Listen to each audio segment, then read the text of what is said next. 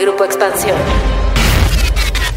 Esta semana en Geek Hunters. En marzo de 2020, Tinder registró su mayor número de swipes en un solo día, 3 mil millones. De marzo a mayo de 2020, OkCupid experimentó un aumento del 700% en los match y en Bumble las videollamadas aumentaron un 70%. Sin duda, la búsqueda del amor no se detiene en una pandemia. Y en el caso de México, en 2021, Bumble registró 2.5 millones de primeros pasos que muchas veces terminaron en relaciones fugaces o incluso propuestas de matrimonio.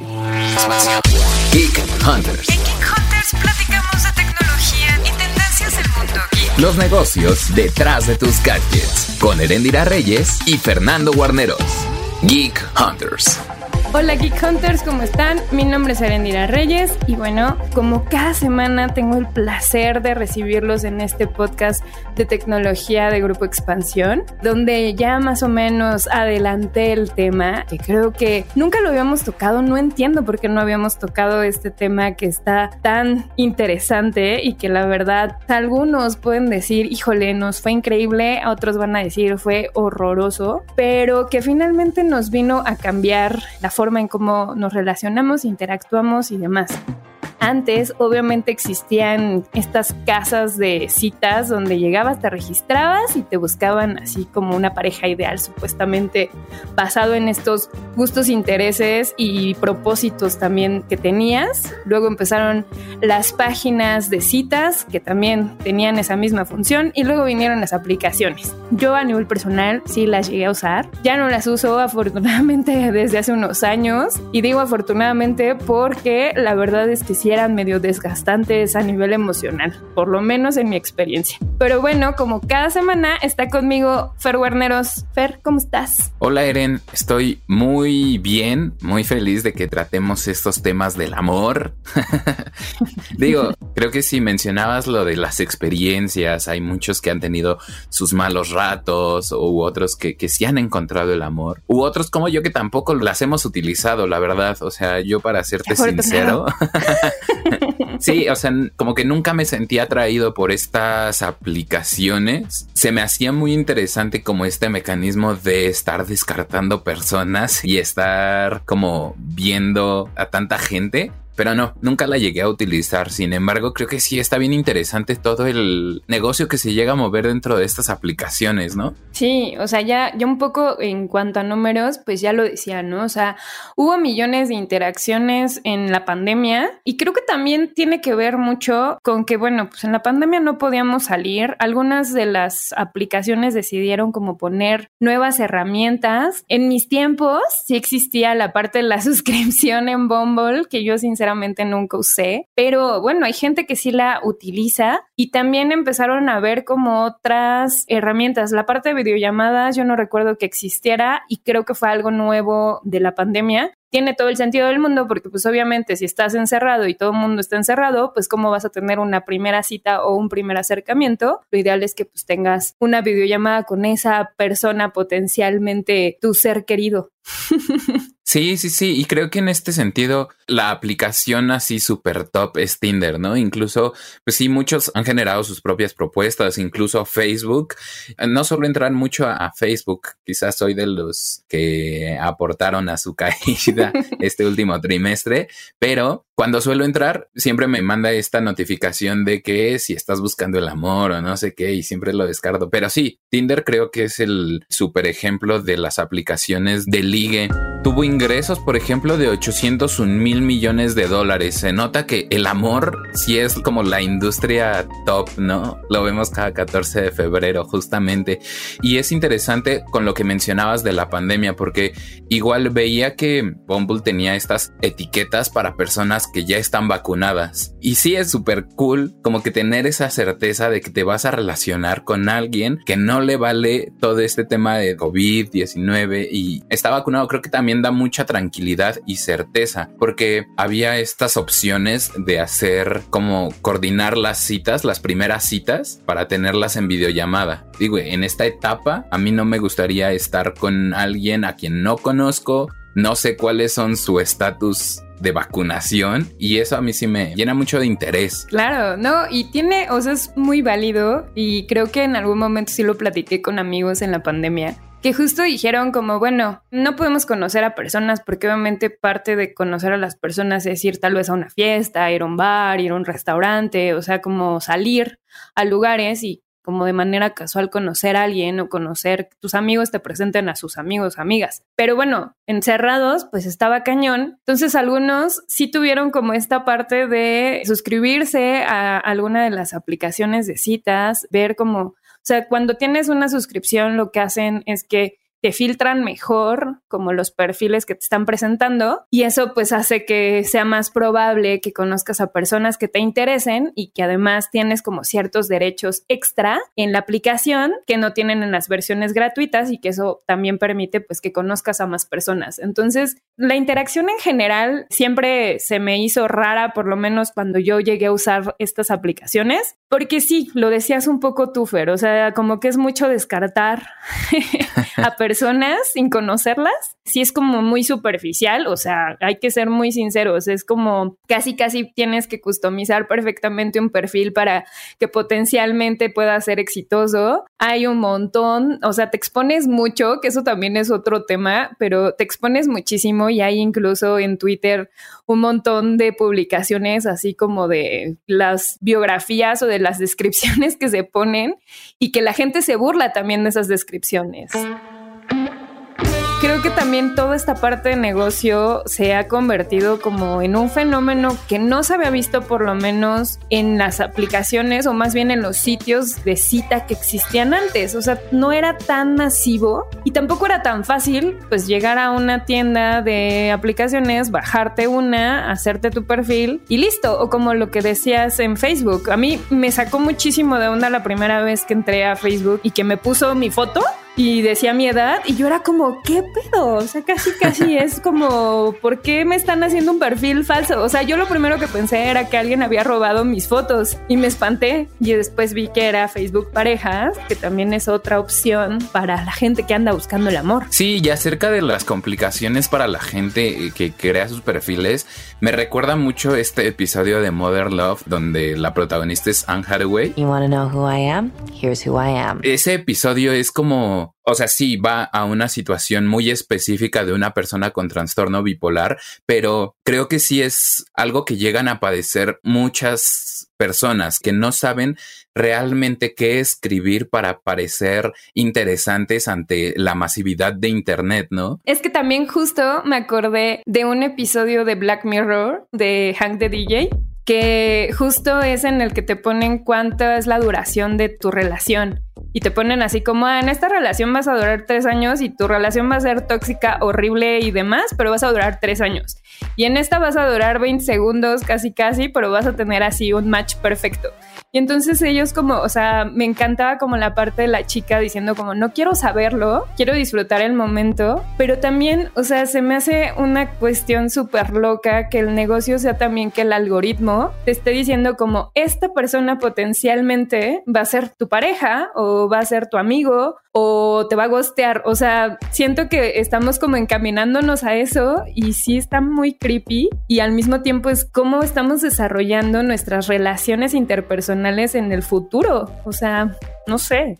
que además, o sea, yo recuerdo que en el caso de Bumble, uno de los como valores agregados que vende es que direcciona tu cuenta de Facebook y con la persona con la que haces match es una persona que tienes en común algún amigo. No te dice obviamente qué amigos tienes en común, pero te dice como, ah, seguramente, o sea, por esta relación, además de los gustos que puedan tener, el algoritmo mismo dice como tienen un contacto en común que son amigos en Facebook. Entonces, también eso en algún punto es como, ya sabemos que, bueno, el mundo digital y la privacidad pues están siendo muy tenues y muy grises porque es muy complicado tener una privacidad al pero también siento que es como esta nueva forma de ir a la fiesta y que potencialmente un amigo te presente a esa persona, pero te estás ahorrando ese paso con algoritmos y no sé qué tan bonito también esté eso. O sea, creo que por eso hay muy malas experiencias, hay algunas buenas experiencias, pero también hay malas experiencias. Sí, porque te pierdes de toda esa convivencia que surgía alrededor de estos, no, no citas, sino más bien conocer a gente presencialmente, ¿no? Porque, o sea, es ya establecer un acuerdo de dónde vamos a vernos, de dónde vamos a tener esa primera cita, pero cómo surgió esa interacción, creo que sí es algo que nos estábamos perdiendo o que nos podríamos perder a través de las apps de citas, que al final, pues sí, a veces esos perfiles no llegan a ser la realidad o lo que te muestran es lo que quieres mostrar, lo único bueno, no lo único, sino lo bueno que quieres mostrar, ¿no? Que además tiene que ver, o sea, a mí me, me daba mucha risa como algunas métricas que me compartían, vamos, las marcas por ejemplo, hay categorías, ¿no? Hay categorías como si te gusta salir al aire libre, qué tipo de relación quieres, o sea, te ponen filtros como en Bumble bueno, si quieres una relación casual, puede ser relación casual, si quieres solamente amistad, puede ser amistad, o si quieres una relación formal y casi casi estás buscando a alguien para casarte, también lo puedes poner. Y también como otros filtros casi casi de zodiacales, o sea, me da muchísima risa que los Leo, Libra y Virgo son los signos zodiacales como más populares en Bumble México, que también se me hace como, wow, son como métricas muy chistosas en algún punto, pero pues tienen como cosas o herramientas padres, como justo que las mujeres son las que dan el primer paso, las que dicen, ah, me gusta esta persona y entonces le escriben, lo que puede quitar un poco la parte de acoso, pero también creo que este tipo de dinámicas pueden prestarse a que no tengas tan buenas experiencias. Sobre todo, estuvimos consultando a través de redes sociales y obviamente ustedes Geek Hunters nos pueden contar sus experiencias, buenas, malas, casos de éxito o incluso casos horribles que hayan experimentado si nos quieren compartir. Pero en un sondeo que hicimos, creo que muchos hombres han experimentado pues este gosteo así de plano, de que ellos mandan un mensaje y no les vuelven a contestar y en algunos casos incluso solamente los usan para tener más seguidores en Instagram algunas morras o cosas así, que se me hace una cosa que también se me hace muy, muy, muy irreal que esté sucediendo. Bueno, te voy a contar acerca de mi experiencia con Tinder, la plataforma de citas que más tiempo eh, llevo usando y la verdad es que fue decepcionante y separaría la experiencia en dos partes. La primera es eh, la de los perfiles. Parece que en Tinder la mayoría de las mujeres que me fueron presentadas tenían el único objetivo de ganar seguidores en Instagram y al hacer uso de las suscripciones Gold y Platinum eh, solo pues tuve una mayor visibilidad que pues nunca se tradujo en un match. En un par de ocasiones recibí un un aviso de perfiles que estaban interesados en mí y después de aceptar el gesto pues las conversaciones pues no pasaron de eso. Ante tal situación pues pensé que tal vez el problema era la estructura de mi perfil y por ello recurrí a la ayuda de un par de amigas para que me hicieran la curaduría del mismo, pero desafortunadamente las oportunidades se redujeron incluso mucho más después de tal intervención. Ay. Ay. Ay. ¿Qué digo? También tiene que ver, o sea, igual platicando como con gente del tema, una de las de mis amigas y me dijo como, es que luego se termina volviendo tedioso estar teniendo la misma conversación con tres personas. O sea, es como ya hice tres match porque son tres personas con las que potencialmente quiero salir y a todos les estoy contando lo mismo. ¿Qué hago? ¿Qué me gusta? ¿Qué no me gusta? ¿Qué película acabo de ver? O sea, también creo que ese es el precio que hay de este tipo de aplicaciones donde sí puedes hacer el match, pero para dar el paso siguiente también es complicado porque es como casi casi estás haciendo una entrevista de trabajo. Sí, exacto. Creo que otra vez estamos perdiendo esa, ay, no sé si está, es que suena como medio de abuelito y le estamos perdiendo, eh, pero se está como diluyendo esa naturalidad de las conversaciones humanas como para tener ese machote de quién soy y presentarlo en esta aplicación, ¿no? Estoy de acuerdo. No sé si tenemos algún otro caso. Respecto a mi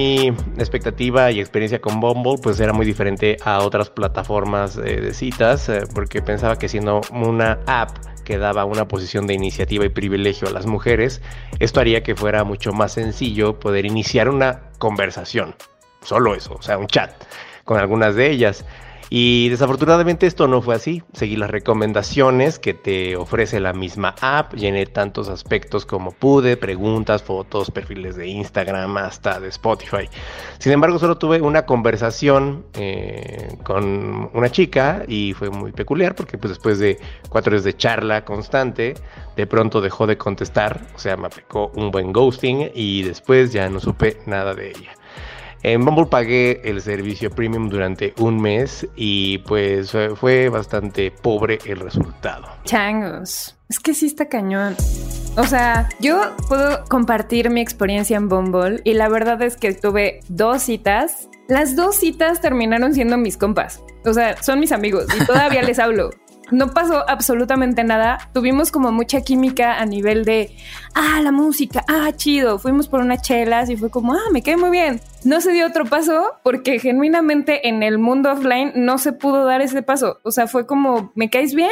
pero no, no puedo. Y terminamos siendo amigos y todavía son amigos míos. La neta está padre porque, pues bueno, o sea, no es como que propiamente tengas que encontrar al amor de tu vida, pero puedes encontrar amigos y mucha gente se utiliza estas plataformas también para hacer amistad. Entonces también está cool como ver esa parte de que puedes tener no solamente una relación amorosa, sino tener también una relación amistosa, que también está bonito. Vamos a otro punto que es no querer encontrar el amor de tu vida o planificar tu vida a través de una aplicación, porque el hecho de que se pueda utilizar estas este, apps para generar lazos de amistad, creo que también puede ser muy valioso para la gente que, por ejemplo, le cuesta socializar en el plano físico. ¿no? O sea, yo conozco mucha gente también que sale, pero es un poco introvertida o les cuesta hablar con la demás gente. Entonces, aquí te saltas todo eso, precisamente lo que decíamos un poco en contra.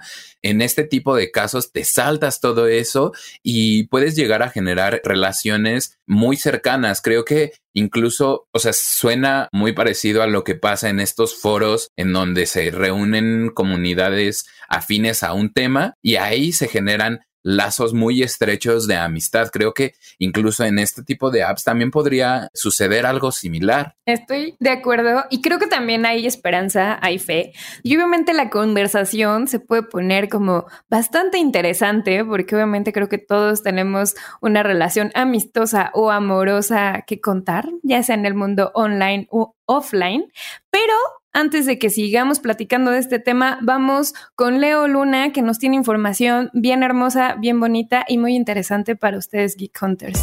Hola Eren y hola queridos Geek Hunters. Oigan, estoy aquí porque estoy muy seguro que a ustedes les ha pasado que tienen muchísimas ganas de leer un libro y nada más no lo encuentran por ningún lado, o cuando lo encuentran se tarda mucho en llegarles, o está en otro idioma, o hay muchísimas razones y muchísimos problemas. Pero fíjense que ese tema a mí se me terminó cuando empezó a usar Script. Y es que en mi caso, compré físicos la serie de Nocturna de Guillermo del Toro, pero en una mudanza se me perdieron y pues la verdad es que hace unos días tenía muchísimas ganas de leerlos otra vez, entonces me conecté a Script y los pude leer otra vez porque son unos libros que a mí me encantan. Y eso precisamente les puede pasar a ustedes porque tienen la oportunidad de tener en sus manos miles de libros de temas que les interesan por tan solo 149 pesos al mes. Y lo mejor es que si ya no saben qué leer, la plataforma les va a recomendar libros de acuerdo a sus gustos. Así que siempre se van a llevar una muy buena sorpresa y algo que les va a gustar mucho.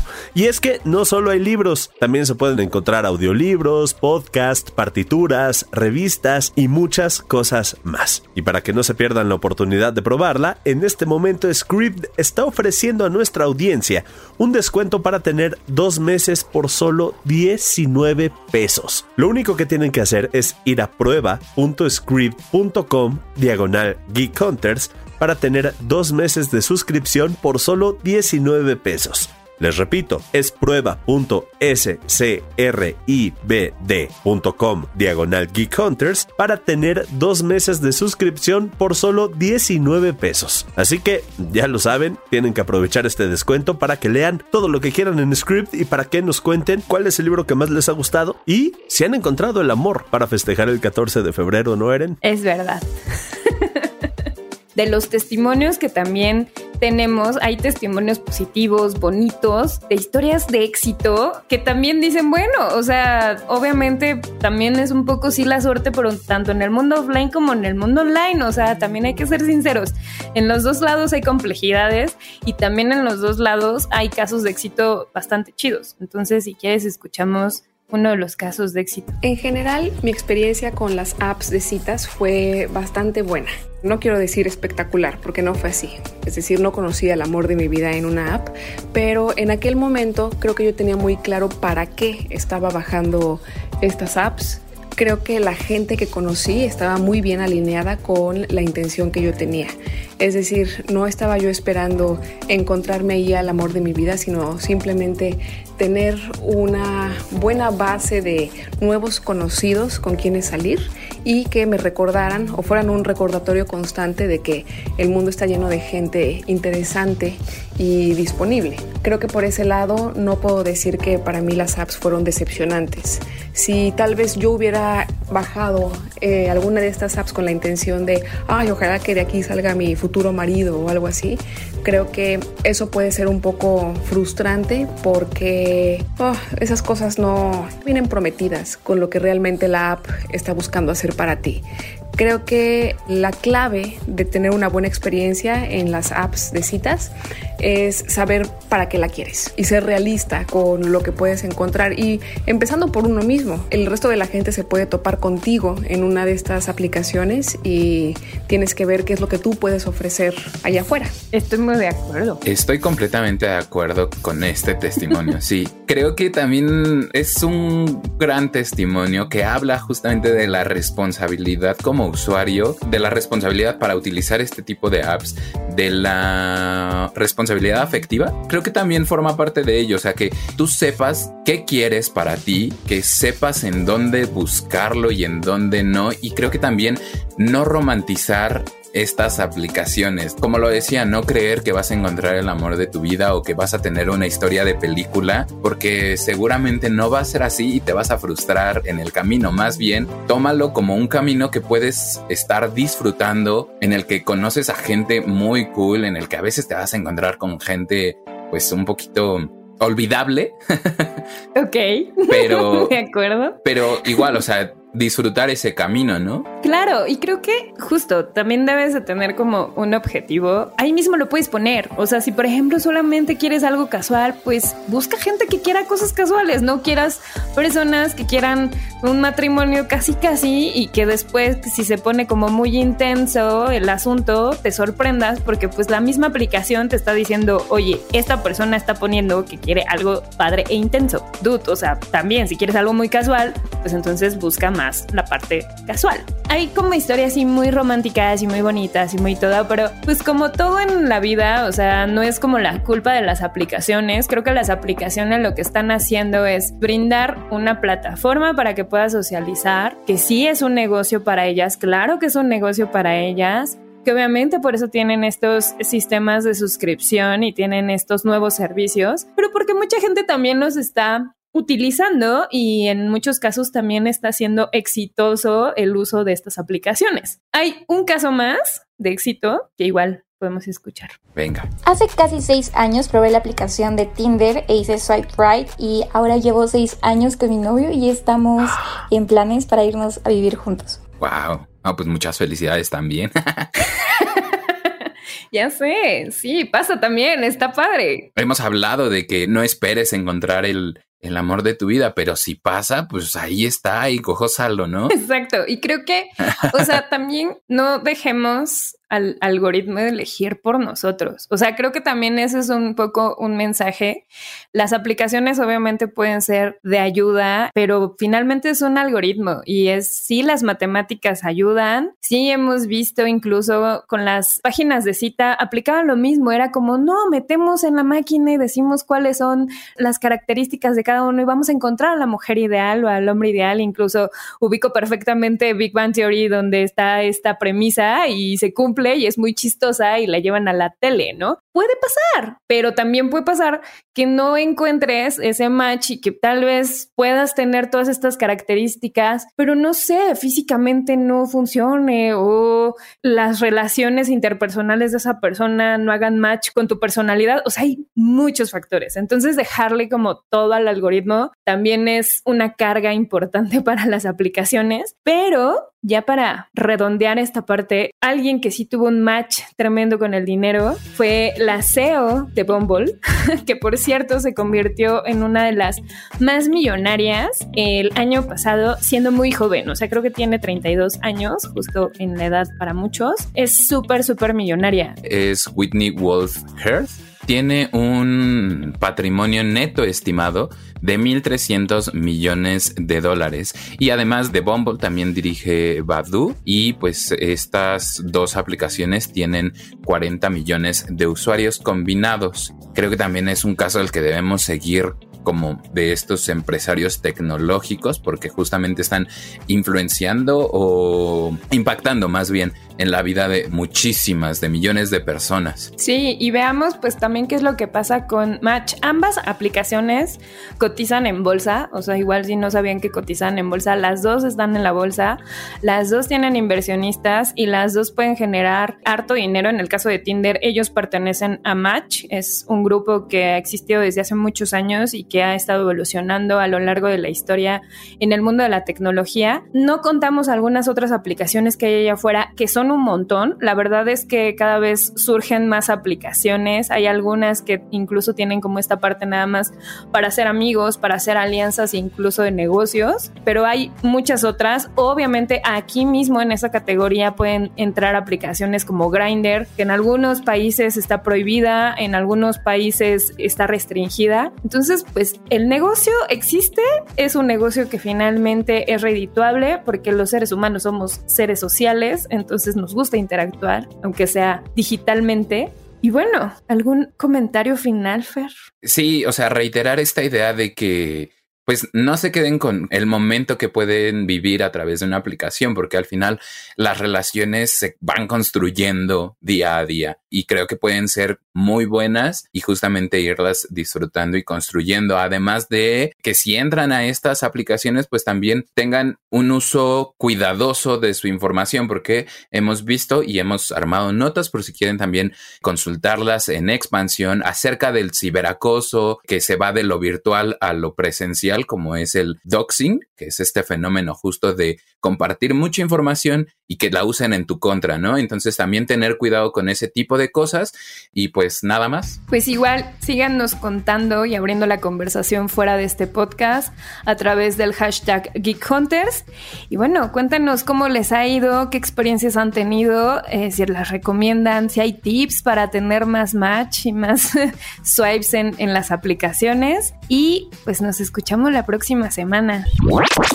Geek of the Week. Meta vivió uno de sus episodios más oscuros la semana pasada. La empresa fundada por Mark Zuckerberg aumentó sus ingresos un 20%, según cifras de su último reporte trimestral. Sin embargo, este crecimiento fue menor de lo esperado, lo cual provocó su desplome en bolsa, así como una pérdida de 235 mil millones de dólares. Por primera vez, Meta registró un descenso en el número de usuarios activos diarios con respecto al trimestre anterior, a medida que se acentúa la carrera por los usuarios con rivales como TikTok, la plataforma para compartir videos cortos que es propiedad de la china ByteDance. La empresa también dijo que está siendo golpeada por una combinación de factores, entre los que destacan los cambios en la privacidad de iOS de Apple y desafíos macroeconómicos. Asimismo, dijo que el crecimiento inferior al esperado se debió en parte a la inflación y los problemas de la cadena de suministro que están afectando los presupuestos de los anunciantes. Las acciones del propietario de Facebook, Meta, se hundieron un 25% el jueves a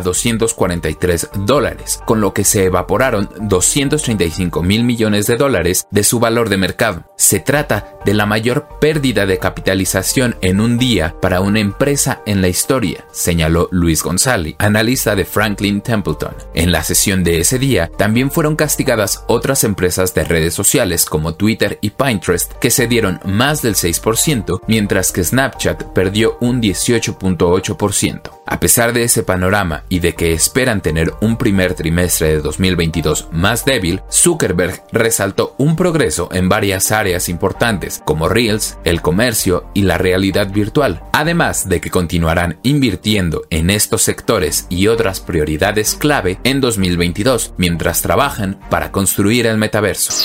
Geek Hunters. Toda la información de tecnología y negocios la encuentras en expansión.mx diagonal tecnología. Geek Hunters es un podcast de Grupo Expansión. Hello, it is Ryan, and we could all use an extra bright spot in our day, couldn't we? Just to make up for things like sitting in traffic, doing the dishes, counting your steps, you know, all the mundane stuff. That is why I'm such a big fan of Chumba Casino. Chumba Casino has all your favorite social casino style games that you can play for free anytime, anywhere with daily bonuses. That should brighten your day a little. Actually, a lot. So sign up now at chumbacasino.com. That's chumbacasino.com. No purchase necessary. Group. Void were prohibited by law. See terms and conditions. 18 plus.